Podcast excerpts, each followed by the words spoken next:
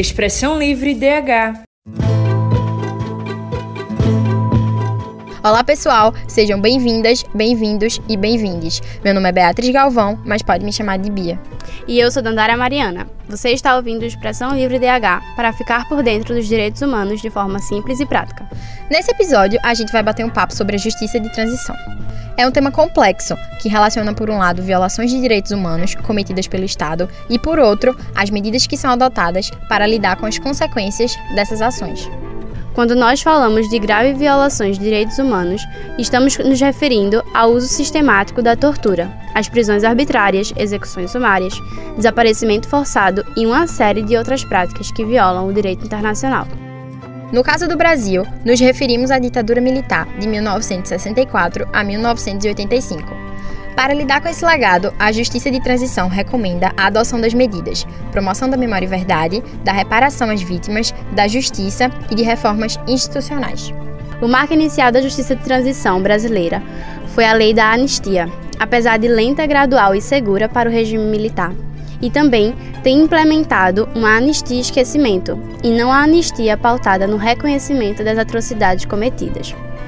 Ela representou a abertura para as discussões sobre os fatos ocorridos durante o regime militar. Vamos acompanhar agora, com mais detalhes, como o Estado brasileiro lidou com o direito à memória, à verdade e à justiça relacionadas a essas atrocidades, na reportagem de Helena Galvão. Na tentativa de recuperar a memória e a verdade sobre os milhares de desaparecidos durante o período da ditadura militar, a Justiça de Transição exerce o papel de garantir que práticas de violações aos direitos humanos não se repitam. Mas será que o Brasil está sendo justo com a memória e a verdade da história? Manuel Moraes é professor de Direito e coordenador dos Direitos Humanos da Unicap. Integrou a Comissão Estadual da Memória e Verdade e atualmente faz parte do Memorial da Democracia. Ele destaca que há muito a ser feito quando se fala em justiça de transição no Brasil. O Brasil ainda tem um déficit sobre o direito à memória e verdade. Embora o Supremo tenha reconhecido o direito à memória e verdade como, como direito constitucional, e, portanto, é, nós tivemos uma anistia é, dos fatos e não da memória, a nossa transição, infelizmente, foi incompleta nós não, time, não tivemos a responsabilização efetiva né, de agentes da, da repressão no Brasil.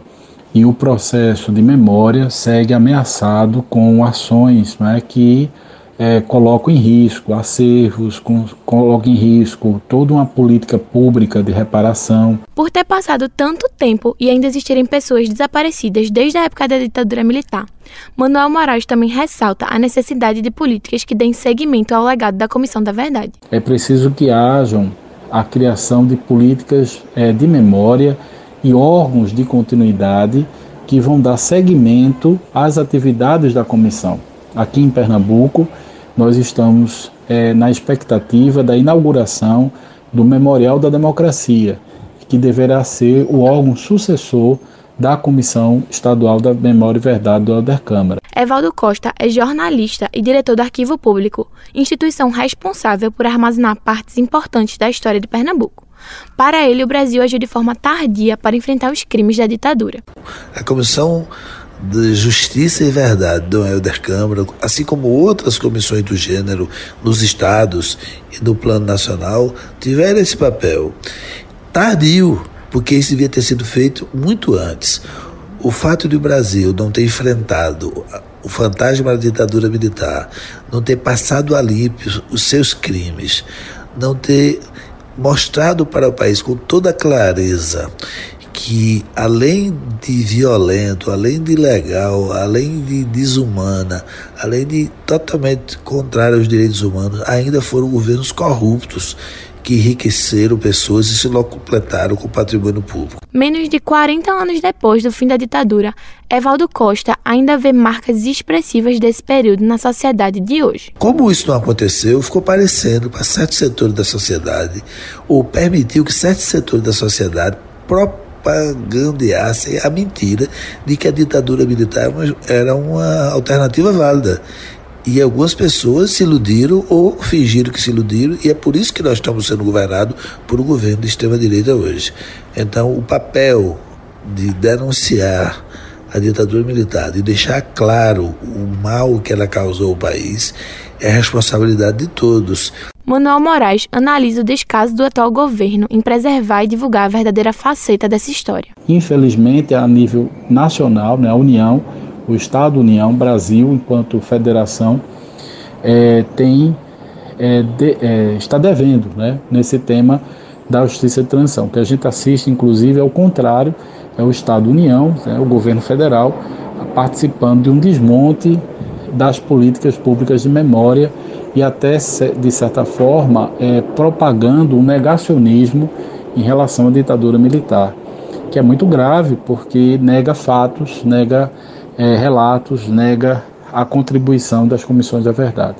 Então, esse processo é um processo em disputa não é, no Brasil e eu acredito que é, nós precisamos reafirmar o direito à memória e verdade e a resistência democrática não é como sendo elementos fundamentais para o Estado democrático de direito, para que não se repita, para que jamais aconteça as graves violações de direitos humanos praticadas no Brasil em 21 anos de ditadura.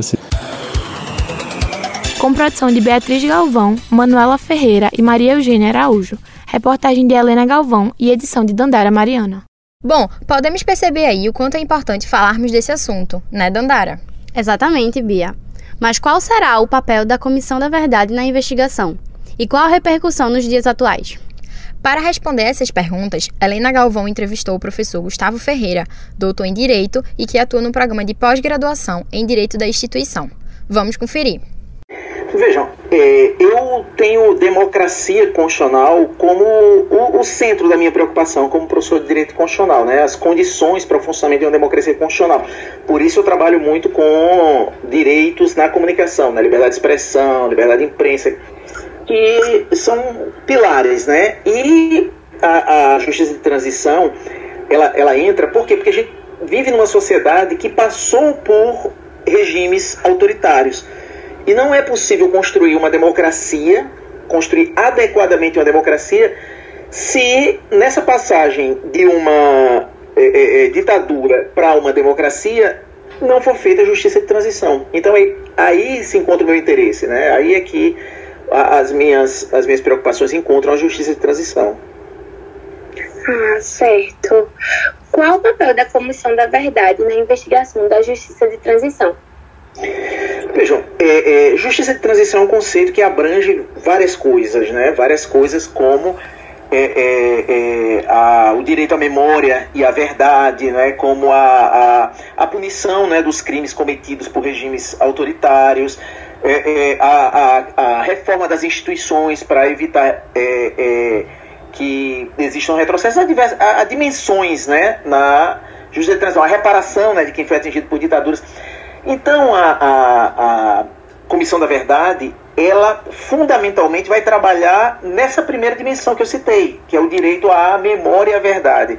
Reconstruir não é, a narrativa dos fatos, não é, porque os regimes autoritários são regimes é, é, fechados do ponto de vista da comunicação, né, você não, não sai na TV né, durante a, a, a ditadura a violação a direitos. Né, aquilo ali vai ficando por debaixo do, do, do, dos panos. Né? Então, quando um, um, regime democrático é construído, é importante que se levante aquele pano ali e se verifique fato por fato, se registre aquilo é, é, é para é, é, é, fazer com que a sociedade não mais repita, né? não mais repita o que aconteceu. Então, a Comissão da Verdade é um instrumento fundamental para a justiça de transição, porque concretiza esse direito fundamental à memória e à verdade. E pode ajudar também outros, como por exemplo a, a, a trazer informações que permitam a punição de criminosos né, desses regimes. Então, é, é para mim, é um dos, é um dos é, órgãos centrais né, numa justiça de transição. Fazem seis anos desde a publicação do relatório final da Comissão da Verdade e o encerramento de suas atividades, ocorridos em dezembro de 2014. Você considera que a Comissão Nacional, que a Comissão Nacional da Verdade Brasileira cumpriu a sua tarefa? Veja, do ponto de vista da coleta de informações e registro dessas informações, sim. Né? A comissão teve um, uma, uma teve instrumentos para isso, né? Ouviu muita gente, é, é, reuniu é, é documentação que estava dispersa, tá? O grande problema, ao meu ver, foi de procedimento, como funcionava a Comissão da Verdade. Ela, ela com as suas sessões fechadas, né, aquele funcionamento interno ali, sem uma ampla divulgação durante o trabalho, né, uma ampla divulgação para a sociedade, eu acho que foi um erro. Acho que foi um erro porque, passada a, passado o trabalho da comissão, com o seu relatório é, é, divulgado, não houve um grande impacto na sociedade, né? Assim, a, as instituições não passaram a se debruçar sobre, né? Por exemplo, as escolas não, não discutiram relatórios, fatos que estão no relatório, as universidades, a não ser as pessoas que trabalham espe especificamente com justiça de transição, democracia, mas a maior parte da universidade não, nem conhece, né? O relatório. Então, eu acho que o, o erro foi um erro de procedimento, da forma mesmo de atuar é, é, da comissão. Ah, o senhor acha então que esse erro é pela forma, mas é, por que, que o senhor acha que não teve tanto esse interesse? Eu, eu acho que se é, é, é existisse na época, é, do jeito que existe, existem essas sessões do STF televisionadas, né? Sessões televisionadas, não é? Com é, é, chamadas públicas né, para as pessoas é, verem os depoimentos tal, eu acho que isso teria criado interesse, né? Criado interesse na sociedade de acompanhar. Ao passar aquele relatório volumoso, aquele conjunto muito grande de, de, de documentos ali, e a, e a, pessoa comum não vai saber nem como lidar com aquilo, entendeu? Então, é, é, é, eu acho que o, esse, esse procedimento fez com que o resultado ele servisse muito mais para quem estuda o período, né? Quem estuda o período, mas não teve o impacto que eu esperava para a sociedade como um todo. Ah, entendi. No julgamento da lei da anistia, a maioria dos ministros do STF emitiam posicionamento no sentido de que a realização do direito à memória e à verdade era viável, sem garantia do direito à justiça. Para você, qual a repercussão dessa lei nos dias atuais? Veja, essa matéria não é uma matéria encerrada no Brasil, não é uma matéria encerrada, né? O, o a gente ainda vai ter nos próximos tempos o retorno do, da, da temática ao STF, porque qual, qual é a discussão? A discussão é a lei de anistia vale ou não vale, ou seja, ela perdoou crimes dos agentes da ditadura ou não? A gente tem duas visões aí, uma delas abarcada pelo, pela Corte Interamericana de Direitos Humanos, né, a partir dos documentos internacionais que inspiram o trabalho da comissão, e outro do STF a partir da Constituição. Então é a, a possibilidade de aproximação dessas interpretações. A Corte Interamericana diz que a lei de anistia não vale, o Supremo diz que vale. Então essa matéria vai retornar ao STF. E eu espero que o STF aproxime a interpretação da interpretação da Corte Interamericana e diga que não, não há ali o perdão dos crimes comuns cometidos pelos agentes da ditadura. O que vai ser assim, um pouco do ponto de vista da punição, porque muitos já morreram impunes, né? Mas eu acho que pode ser um, um elemento importante para chamar a atenção da sociedade para a justiça de transição. Em que medida a justiça de transição no Brasil foi impactada pelas diretrizes do governo atual, no âmbito das medidas que vinham sendo implementadas? Veja, é o primeiro governo pós-ditadura que é amplamente a favor da ditadura. Né? Isso aí já tem um impacto enorme. Né? Então, a, as instituições permanentes de justiça de transição, como por exemplo a comissão de anistia, que é uma comissão importante porque trabalha com aquela dimensão da reparação na, na, na justiça de transição, a comissão foi toda colonizada por militares, por militantes pró-ditadura, né? então praticamente o trabalho da, da, da, da comissão foi zerado. Né? E não houve nenhum tipo de avanço em matéria de memória e verdade. Né? O, as iniciativas em memória e verdade nesse período foram iniciativas nos estados, nos municípios, em instituições como universidades, mas não do governo nacional, do governo federal. Então o impacto negativo foi enorme, né? Foi enorme. Espero que superado esse governo, vindo um governo de orientação democrática, sejam retomadas essas instituições e haja um avanço, né? Eu acho que as pessoas precisam entender quem é defensor da democracia precisa entender que não adianta fechar os olhos para o passado. Achar que abraçar todo mundo agora e falar vamos construir o futuro vai resolver. A gente tem que falar do passado, a gente tem que retomar é, é, é, é aqueles fatos em processos judiciais, inclusive, para criar condições de não retorno, de não ocorrer novamente o que aconteceu. Então, é, é, esse governo, para mim, é um governo, do ponto de vista da justiça de transição, um governo com sinal negativo, um sinal negativo. Certo. Quais as perspectivas para a realização das políticas de memória na atual conjuntura? Veja, é, hoje o, o, pouco avanço que tem, como eu disse, dentro do Estado está muito no âmbito de estados, municípios, instituições públicas, universitárias tal, e fortemente da sociedade civil. Né? Então a, a, a perspectiva hoje é, assim, se a conjuntura não muda, é péssima, né? porque o avanço muito lento mas a gente está em ano eleitoral. Então eu acho que é possível uma mudança, ter um governo de orientação democrática, seja lá quem for, no, no ano que vem, o que pode fazer com que novamente a, a, o governo federal tenha uma, uma política para é, é, memória e verdade, em especial, né, e reparação. É, é, de, de atingidos pela ditadura. Aí isso, isso muda tudo, né? Então a conjuntura que a gente analisa hoje, né, a partir do que a gente tem hoje, é muito ruim. Mas a gente está em um ano eleitoral e tudo pode mudar daqui para o, o começo do ano que vem, né?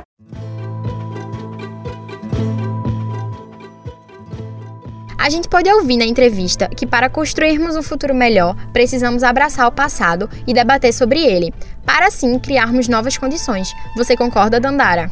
Claro, Bia. Gustavo também cita o governo atual como o primeiro governo pós-ditadura que é a favor da ditadura. Isso é muito sério.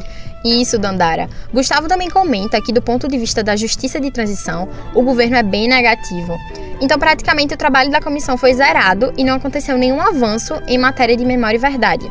Vamos agora para o quadro Dialogando, com o cientista político, advogado, professor de Direito e coordenador da cátedra Unesco Unicap de Direitos Humanos, Dom Helder Câmara, Manuel Moraes. E aí, Manuel, como a justiça de transição se insere no contexto dos direitos humanos?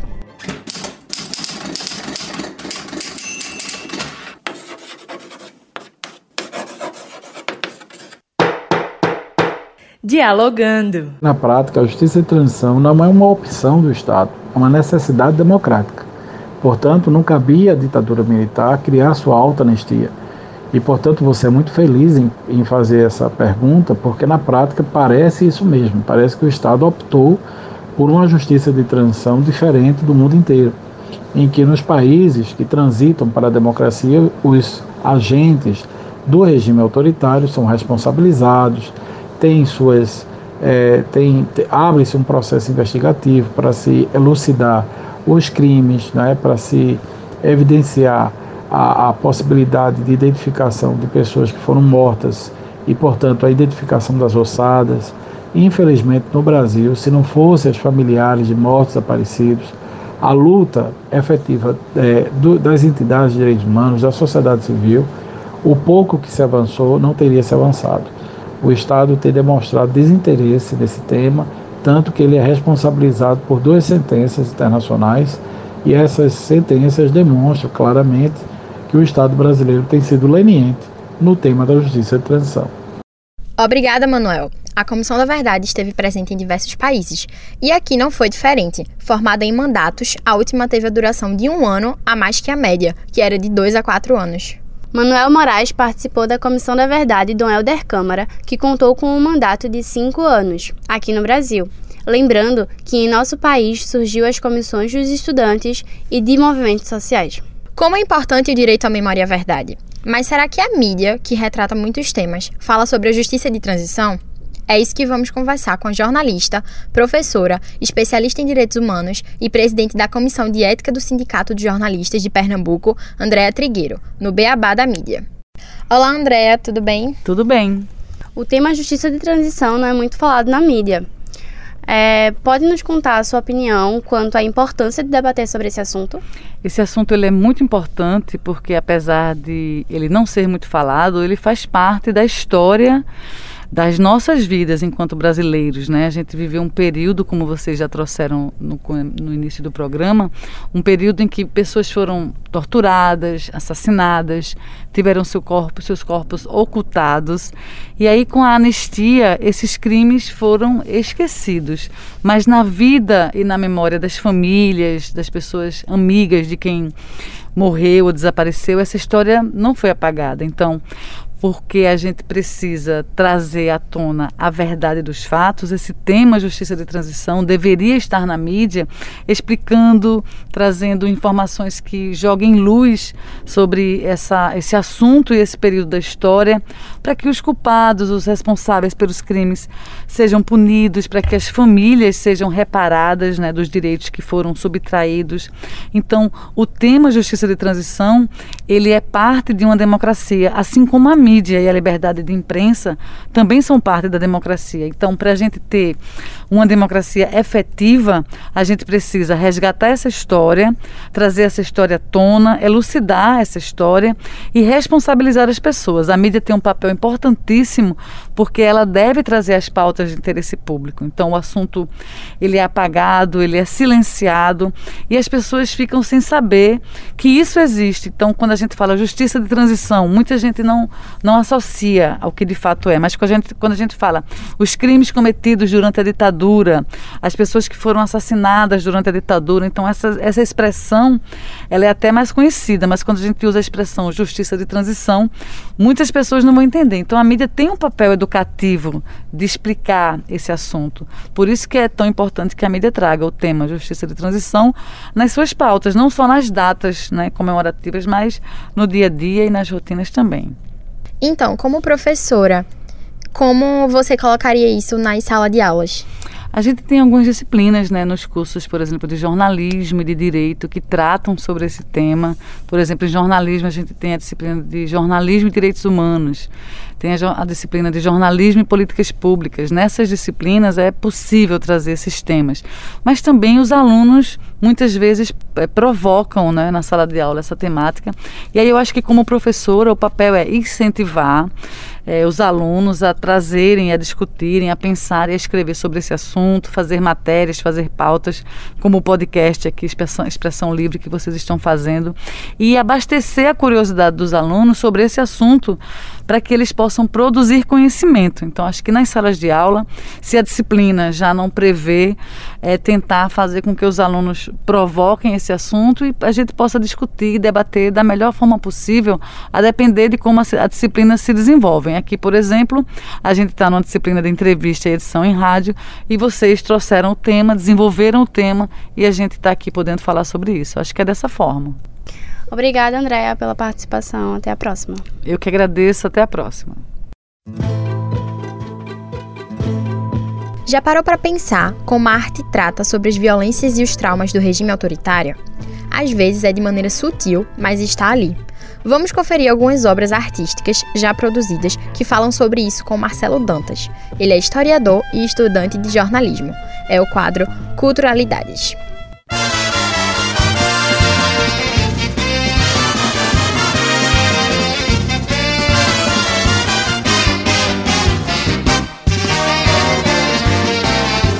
Culturalidades. Olá, ouvintes. Eu sou Marcelo Dantas e esse é o Culturalidades. Hoje vamos conversar sobre uma música e um filme que retratam as violências e os traumas em viver em pleno regime autoritário.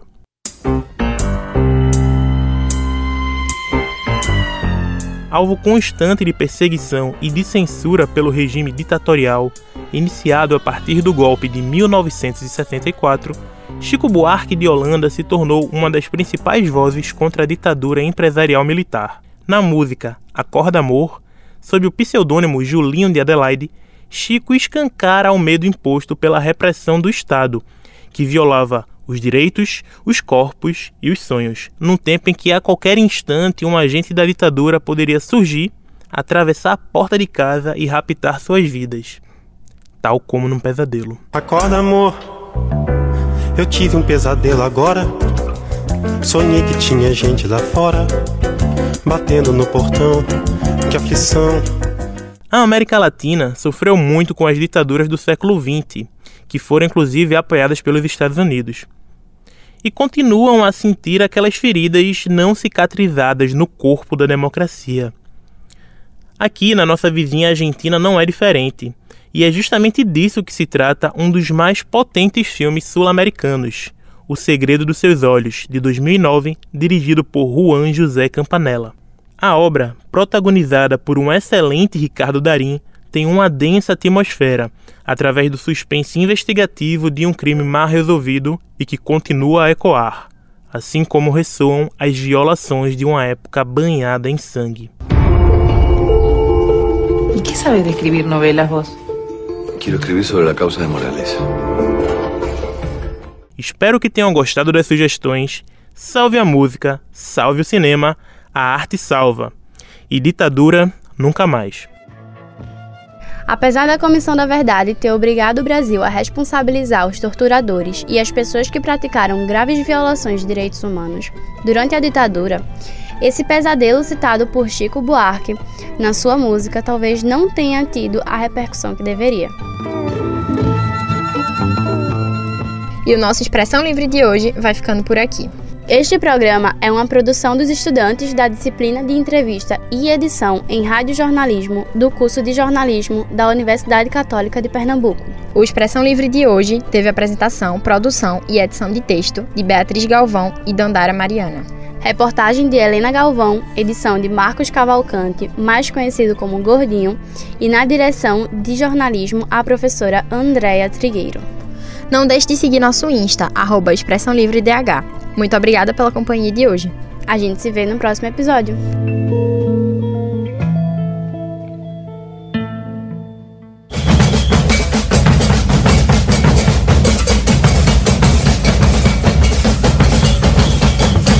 Expressão Livre DH